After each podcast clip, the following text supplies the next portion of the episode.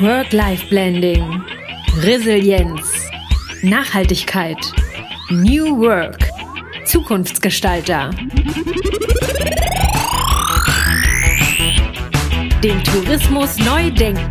Darum geht es im Impuls for Travel Manifest. Der Travelholics Podcast und Tourismus Zukunft laden ein zur Future Week. Fünf Themen, fünf Gäste, fünf Talks. Als Hosts im Studio Katharina Fischer und Roman Borch. Willkommen bei den Future Talks at Impulse for Travel. Das ist eine neue Folge des Future Talks bei Travelholics, der Podcast für Touristiker.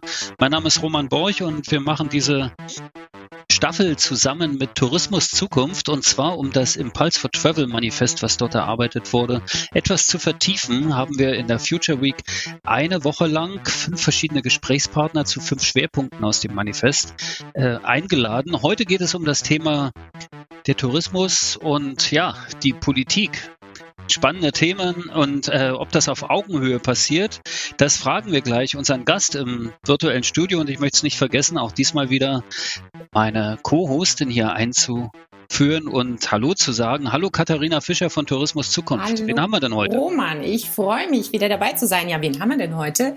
Äh, da, da, da, da, der Michi Buller ist hier. Vorstand VIR. Frisch aus Berlin quasi fast äh, angekommen mit dem Zug, äh, nee, mit dem Auto, sowas, ne, Michi? Bist du heute bei? Nicht korrekt, weiß. Alles gut.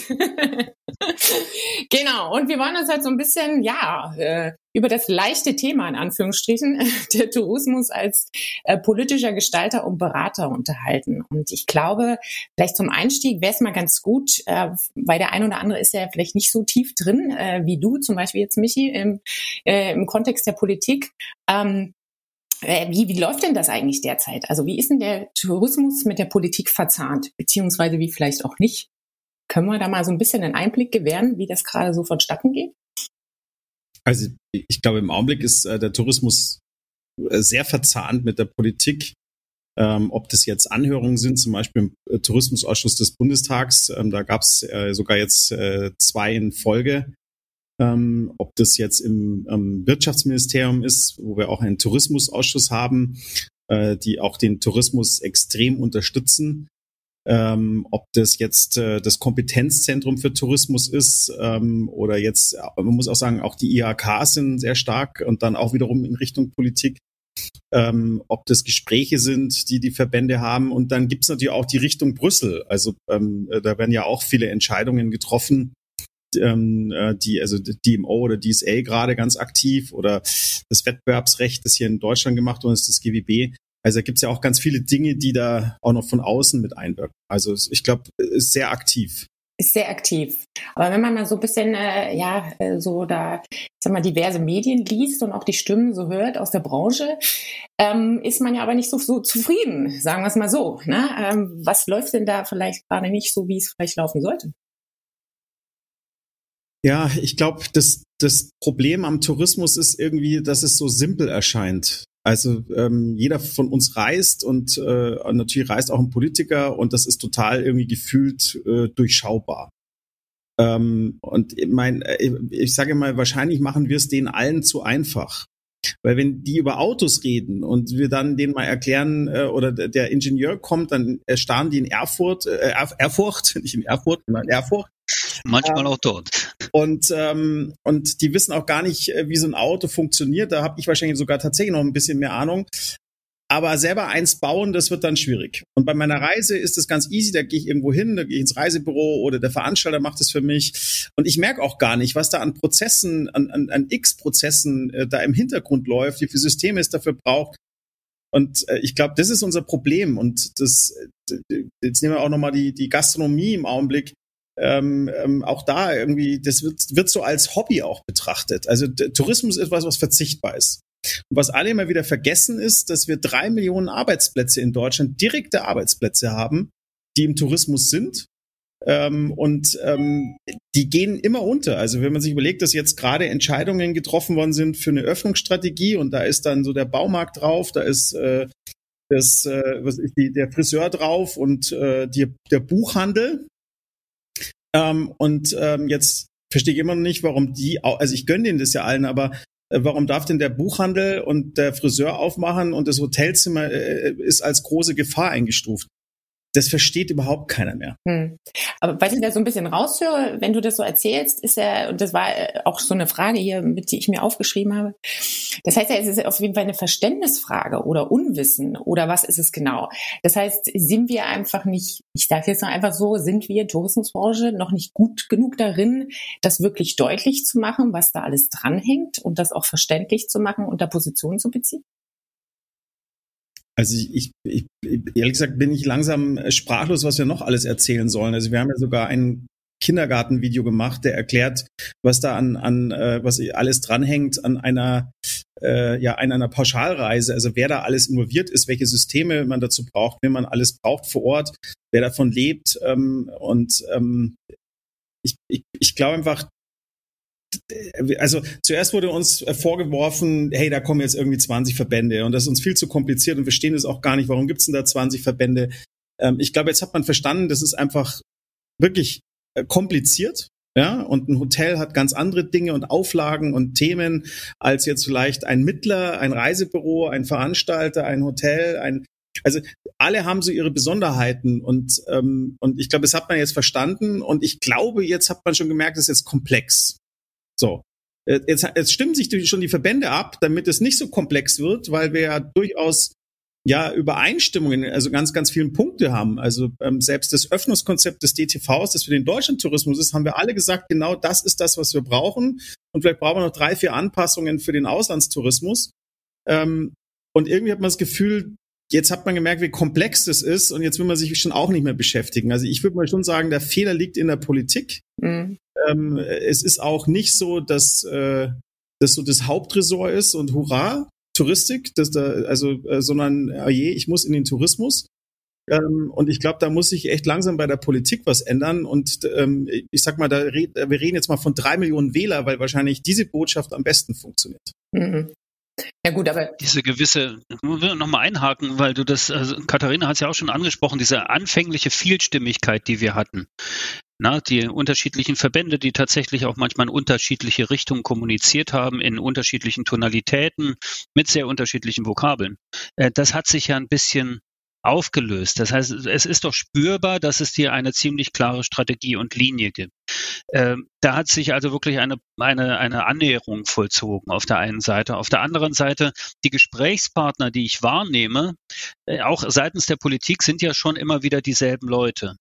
Äh, warum dauert es so lange, denen zu erklären, wie, wie also ich meine, die sind ja, sind ja keine dummen Menschen, hoffe ich jedenfalls, äh, Warum ist es nicht möglich, denen zu erklären und warum verstehen die diese Komplexität des Tourismus nicht? Und übrigens, äh, das ganze Thema Maschinenraum, das ganze Thema IT-Dienstleister und so weiter, das wird immer noch sehr wenig erwähnt. Da gibt's auch die tauchen nirgendwo auf. Ah, auch die, also, ah, wir, wir, ja, gibt's, heben, gibt's, aber genau, wir sind diejenigen, die immer die Hand heben und sagen, es gibt da noch systemrelevante Systeme, genau. die ihr alle gar nicht kennt irgendwie.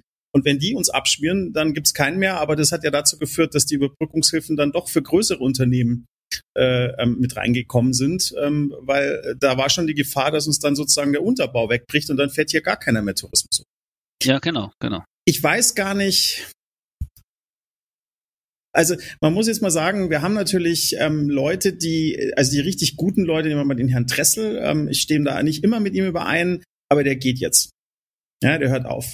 Dann haben wir die FDP, ähm, da haben wir den Müller-Böhm und ähm, den Herrn Klinge die waren in der Krisenzeit wirklich sozusagen im Krisengebiet. Ja, also sie haben sich jedes Unternehmen ähm, angeguckt, von Hotellerie, Busbetriebe, Reiseveranstalter, ähm, Reisebüro. Also sie haben sich das genau angeguckt und haben es an der Front sich angeguckt.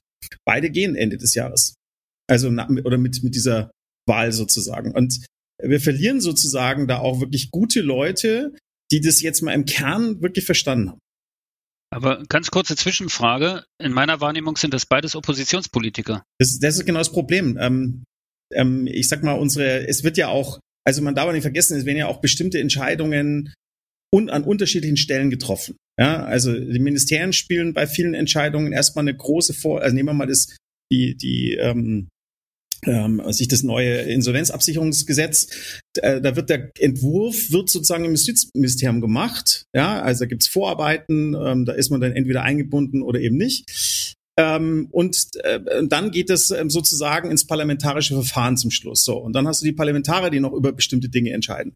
Das heißt, du hast also auch, nehmen wir jetzt mal auch von unserer Sicht, du hast so viele Leute, die da überall mitreden, ja, die du alle einzeln bespielen musst und die musst du alle zum richtigen Zeitpunkt bespielen. Also es ist ja für uns auch nicht einfach. Ja, also das, äh, wann, äh, wann wird wo welche Entscheidung getroffen, das musst du auch durchschauen und wann wird auch welche Entscheidung auf welcher Basis entschieden, weil dann stehen die Wahlen vor der Tür, da wird man wahrscheinlich mit Hilfen etwas großzügiger sein. Nach der Wahl wird man dann vielleicht feststellen, ui, da hat man aber viel Geld ausgegeben, da wird man weniger großzügig sein.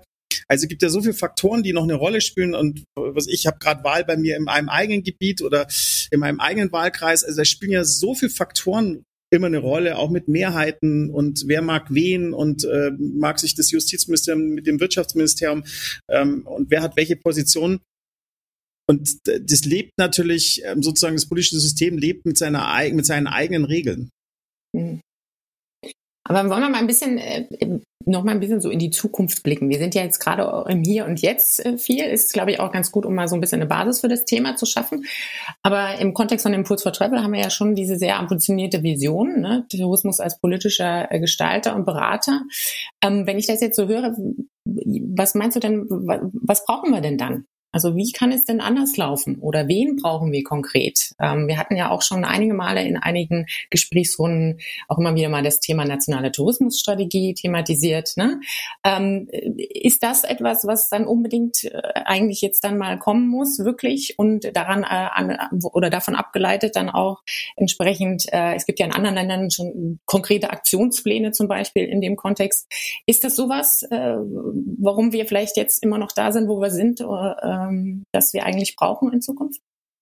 Also vielleicht hilft uns die nationale Tourismusstrategie, um die Bedeutung des Tourismus nochmal nach vorne zu bringen. Also wenn es sozusagen für unsere Industrie eine eigene Strategie gibt.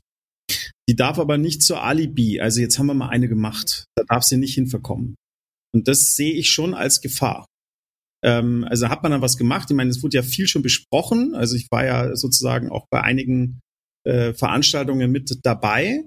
Ähm, ich würde mal sagen, das Grobkonzept steht. Ähm, es ist bis heute nicht veröffentlicht. Äh, weiß ich nicht warum. Ja, also kann ich nicht erklären. Ich weiß nicht, wer da drauf sitzt und warum er sich nicht traut, ähm, damit rauszugehen. Ähm, und das, die Gefahr in dem Ding ist, dass es natürlich auch sehr auf der Meta-Ebene ist. Also wird über Nachhaltigkeit gesprochen, da wird über Digitalisierung gesprochen. Und ich glaube, ähm, äh, jetzt mal so das Impulse for Travel irgendwie mit reinzunehmen, ich glaube, wir haben den Sinn erklärt. Also nur die Leute sagen, du musst jetzt nachhaltig arbeiten, hat das mit erhobenen Zeigefinger. Wenn ich den Sinn dahinter nicht verstehe, dann werde ich es vermutlich nicht treiben. Das Thema Digitalisierung wird so als Zauberwort immer verwendet. Ja, also das ist für die Lösung für all meine Probleme. Mhm. Und ähm, wenn man aber nicht versteht, wofür man es macht, dann kann man sich A verrennen, äh, B alle Sachen falsch machen und wahrscheinlich wirst du es auch nicht zu Ende durchziehen geschweige denn, dass es in einem Laden funktioniert. Und ich glaube, das ist schon etwas, ähm, was, was wir da in unserem Impulse for Travel sozusagen als Ergänzung unten drunter den Sinn erklärt haben, warum du in die Richtung gehst. Und es geht viel tiefer als, äh, als nur zu sagen, du musst nachhaltig sein, weil wir erklären vielleicht ähm, in einem ganzheitlichen Aspekt, warum man eigentlich den Weg der Resilienz eigentlich gehen sollte. Mhm. Definitiv. Das, das, wird die Herausforderung sein, ob das dann auch von der Branche angenommen wird. Also wenn du so eben platt sagst, wir müssen digitalisieren, wir müssen Nachhaltigkeit und dann überlegen sich erst alle wofür und dann überlegen sich, welche Programme legen wir auf, ähm, dann wird es ziemlich lange dauern, bis das irgendwo ankommt und auch dann wiederum die Akzeptanz bei den Unternehmen. Dann ist es halt so ein Stück Papier und da hat sich irgendwie da jemand was ausgedacht. Also das wird von beiden Seiten eine Herausforderung werden, es zum Leben zu bringen wenn wir da schon bei Augenhöhe sind, gäbe es da nicht irgendwie auch Chancen, das, äh, das zum Anlass zu nehmen, da enger zusammenzukommen, das Manifest stärker zu platzieren, gleichzeitig in die Tourismusstrategie zu implementieren in irgendeiner Form. Auf der anderen Seite, wenn ich mir anschaue, wie viele Diskussionen und unterschiedliche Standpunkte zu den Anforderungen und Herausforderungen in Richtung Digitalisierung allein in der Branche existieren bei uns. Da gibt es ja auch sehr unterschiedliche Sachen. Ne? Und jeder versteht da auch was anderes drunter. Selbstverständlich wird keiner sagen, nein, das brauchen wir nicht. Das ist so ähnlich wie mit Nachhaltigkeit, wie mit dem Frieden, mit allen möglichen Dingen. Na, natürlich wird niemand gegen den Frieden oder gegen Nachhaltigkeit sein. Aber äh, ein Weg dahin zu führen, ist, glaube ich, noch ein Schritt weiter. Wie kann denn der Tourismus als Ganzes, also jetzt nicht nur die Verbände, sondern wirklich die, die Industrie dort Einfluss nehmen oder wie, wie, wie kann sie es auch manifestieren, dass sie das lebt? Muss da vorgelebt werden oder na, brauchen wir als Deutsche erst die Regel von der Politik nee. und setzen die dann um und dann ist das Manifest auch bedeutsam oder muss es nicht andersrum sein? Also ich glaube, ja, sagen, ich, ich, ich, bin, wir haben jetzt alle so äh, gleichzeitig gedacht, ist wahrscheinlich, also äh, ich würde sagen, es muss definitiv andersrum sein. Aber Michi, bitte, wollte dir da nicht das Wort wegnehmen. also was, was mich zum Beispiel erstaunt, ist, dass das in den Destinationen viel mehr verankert ist. So dieses, äh, man muss ja überlegen, so Urlaub ist ja auch so ein Stück Show. Also ähm, du gehst in ein Hotel und da ist die heile Welt. Ja, und die findet auch in diesem Hotel statt und alle kümmern sich um dich. Wie heil die dann wirklich ist, da machen wir uns dann irgendwie wenig Gedanken, weil die Show hat funktioniert. Wir fahren nach Hause, sind happy und sind erholt. Jetzt reden wir seit Jahren über authentische ähm, Urlaubserlebnisse. Ja, ähm, äh, jetzt ist die Frage, wir haben ja auch in unserem Manifest das Thema Lebensraumgestalter. Ähm, also wir, wir, gehen da schon mal viel tiefer als nur, da ist eine Show, sondern das Leben ist wirklich so und es ist authentisch und das ist nicht gespielt und ähm, und da glaube ich, sind die Destinationen viel weiter als wir im Massentourismus. Es ist vielleicht auch einfacher an manchen Stellen, ähm, also sozusagen in dem kleineren Tourismus, in dem lokalen Tourismus das hinzukriegen.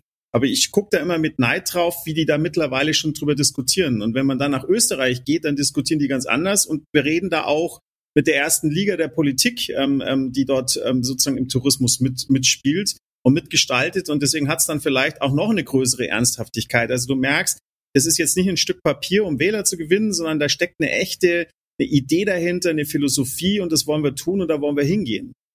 Und äh, das ist, glaube ich, so ein bisschen, je weiter wir in den Massen oder mehr in den Massentourismus wir gehen, umso umso schwieriger wird vielleicht auch die Umsetzung, aber vielleicht umso mehr ist die Show wichtig. Also äh, wir haben ja so viele Nachhaltigkeitsreports äh, bei großen Unternehmen. Ja, äh, schön, aber ist das wirklich Chefaufgabe? Das ist so wie eine Digitalisierung. Irgendeiner schreibt Digitalisierung und dann schreibt man Krypto und äh, dann schreibt man Blockchain und dann kommt man irgendwie ähm, auf, auf das Deckblatt einer bekannten Zeitung irgendwie und dann ist man der Held und keiner hinterfragt, ob das jetzt wirklich gedacht ist, verstanden ist, ob man es wirklich macht. Also da zählt die Show oft mehr als der echte Input. Und das, das ist die große Frage. Ne? Wird es wirklich gelebt oder wird es tatsächlich als Feigenblatt benutzt oder als, ja, von mir aus auch als Applaus einheimsen äh, benutzt? Das könnte ja durchaus sein. Mir ist gerade ein Gedanke gekommen, weil du gerade Österreich und, und Deutschland einfach mal so verglichen hast, finde ich ganz spannend, äh, den Gedanken mal zu wälzen Liegt es unter, unter, unter Umständen daran, dass in, in Österreich der Tourismus eher im Incoming verstanden wird und in Deutschland tatsächlich im Outgoing und äh, die Industrie äh, sagt, naja, nee. die werden das schon machen oder ist nee, das? Nee, nee, also das, also wenn, wenn wir, ähm, also das fällt mir auch in dem Tourismusausschuss ähm, auch manchmal auf, da wird an erster Stelle erstmal inbound gedacht. Ah, okay. Also der, der Outbound, da mussten wir lange kämpfen, um zu sagen, äh, Halto, äh, also hier gibt's noch so einen so einen, so einen ähm, Auslandstourismus und äh, by the way, äh, gibt's äh, ein paar Airlines, ja. mächtig und by the way, der schafft auch ganz viele Arbeitsplätze im Ausland, was auch gut ist, und auch Arbeitsplätze hier. Ähm, ich glaube nicht, dass das Problem das ist, sondern ich glaube einfach, dass die deren, äh, ja, ich sag mal, ähm, Industrie, also wir haben einfach eine Industriepolitik hier in Deutschland. Ja? Äh, bei uns wird äh, äh, industri industriell gefertigt und da sind wir irgendwie gut und äh, wir können Autos bauen, Maschinen bauen und ähm, die Dienstleistung und auch der, was ja der, in dem Tourismus steckt, die kommt bei uns überhaupt nicht vor. Hm. Und ich glaube, das ist so ein, so, ein, so ein Problem und das äh, könnte uns auch noch lange um die Ohren fliegen. Also wenn man jetzt mal sieht, wer aus der Krise da ganz hervorragend äh, hervorgegangen ist, dann war das eben nicht die Industriepolitik, sondern dann waren es die Dienstleister und auch die digitalen Dienstleister, die da gewaltig ähm, ja an Fortschritt gewonnen haben. Ich glaube, da müssen wir irgendwie so ein Mindset-Change machen. Ob wir das hinkriegen, weiß ich nicht. Ähm, aber äh, man muss es zumindest mal gleichwertig betrachten und nicht so, ah ja, das haben wir auch noch. Mhm. Und das ist in Österreich anders. Ich weiß nicht, ob Österreich eine große Industriepolitik oder Industrie hat. Ähm, zumindest es fällt mir jetzt bis auf ein paar äh, ja, ähm, Lieferanten für die Automobilindustrie in Deutschland ehrlich gesagt nicht viel ein. Ähm, und da ist der Tourismus einfach so das Produkt, das man vermarktet, ja. Und deswegen ist es auch ganz naheliegend. Und da sind wir halt nicht. Bei uns ist es halt der Mercedes, den wir vermarkten, aber nicht, ähm, was ich, der bayerische Wald.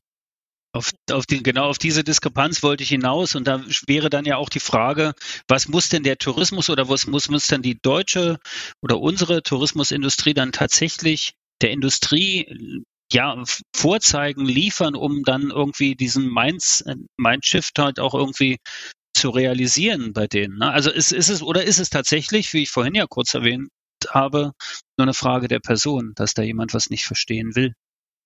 Ne, wenn wir das ernst nehmen mit dem Lebensraumgestalter, dann fährt dieser Mercedes eben in unserem Lebensraum. Ich glaube, das könnte schon für ein ganz anderes Verständnis haben. Da müssten wir aber bei uns eben selber auch anfangen und sagen, wir gestalten Lebensräume. Also das, ich will das keinem absprechen. Ja? Also ich meine, wir, wir gestalten und wir tun mit Tourismus extrem viel Gutes. Und wir sehen ja gerade, was mit einem ausbleibenden Tourismus an, an, an ja, echten Katastrophen und menschlichen Katastrophen in, auch in vielen Ländern stattfindet. Ja? Und auch da, wo wir es überhaupt nicht vermuten.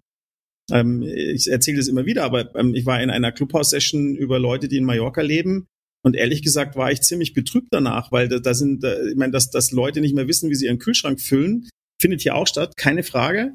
Aber man hat so Mallorca so als die heile Welt und äh, große Schiffe und viel Geld und alle sind irgendwie gut drauf. Und dann äh, siehst du, dass die, die Tourismus seit ja, äh, zwölf Monaten nicht mehr machen können, ähm, keine Hilfen bekommen und das ganze Leben äh, den Bach darunter geht und da Dinge passieren, die du dir eigentlich nicht vorstellen möchtest. Ja definitiv. Ich finde das ganz spannend, äh, was du jetzt gerade nochmal sagtest mit dem Lebensraum. Ähm, weil es vor uns auch de, die Resilienz nochmal erwähnt und auch gerade jetzt so dieses, äh, ich sag mal, dieses ja, Industriedenken oder ich sag mal sehr in, in, in auch in betriebswirtschaftlichen Kennziffern denken. Das ist ja auch etwas, äh, was uns noch sehr anhaftet, glaube ich, ne? Und was, was äh, glaube ich, so ein bisschen ein Spiegelbild ist jetzt auch für, ähm, ohne das äh, negativ irgendwie zu meinen, aber wir, wir geben Geld und dann überlebt erst mal. So, da ist überhaupt kein Raum für andere Kriterien, für andere Blickwinkel, für andere Perspektiven. Und das führt natürlich, glaube ich, im Umkehrschluss einfach dazu, dass natürlich dann auch darüber hinaus nichts passiert. ne? Weil damit ist ja erstmal geholfen und, und dann schauen wir mal. Ne? Also ich glaube, das ist, äh, ja, wie immer könnten wir da, glaube ich, noch stundenlang drüber reden. Aber wir haben das Thema ja immer nochmal auf der Agenda. Auch die Resilienz, die ist ja nochmal hier dabei und auch das Thema des, äh, des nachhaltigen Tourismuskonzepts oder der Strategie. Da werden wir nämlich nach Österreich schauen, Michi. Da haben wir jemanden aus dem Ministerium dann hier bei uns demnächst. Ähm, ja, insofern sage ich erstmal Danke. Die Zeit ist nämlich schon wieder um. Man es kaum, ne, Roman? Ja, die 20 Minuten, die sind schon wieder fast vorbei. Ich würde vielleicht auf eine Sache nochmal hinweisen wollen. Die Zuhörer, die das Manifest Impulse for Travel noch gar nicht gelesen haben, das verlinken wir selbstverständlich in den Show Notes äh, dieser Bonusfolgen vom Travelholics Podcast. Und für die, für die, die mit uns diskutieren wollen, wird es immer am Tag der Ausstrahlung, der Erstausstrahlung des Podcasts, abends auch einen Clubhouse-Talk geben, wo man sich durchaus auch mal auf die Bühne äh, geben kann. Also neues Interaktionsformat versuchen wir hier mal, weil äh, Darum geht es ja letztendlich, neue Sachen zu probieren und äh, die gut zu machen. Michi, ganz herzlichen Dank, dass du im Studio warst. Katharina, wieder vielen Dank. Danke euch. Äh, hat wieder viel Spaß gemacht. Danke an alle Zuhörer. Das ist der Travelholics Podcast, die Future Talks, äh, zusammen mit Tourismus Zukunft. Mein Name ist Roman Borch und auf Wiederhören.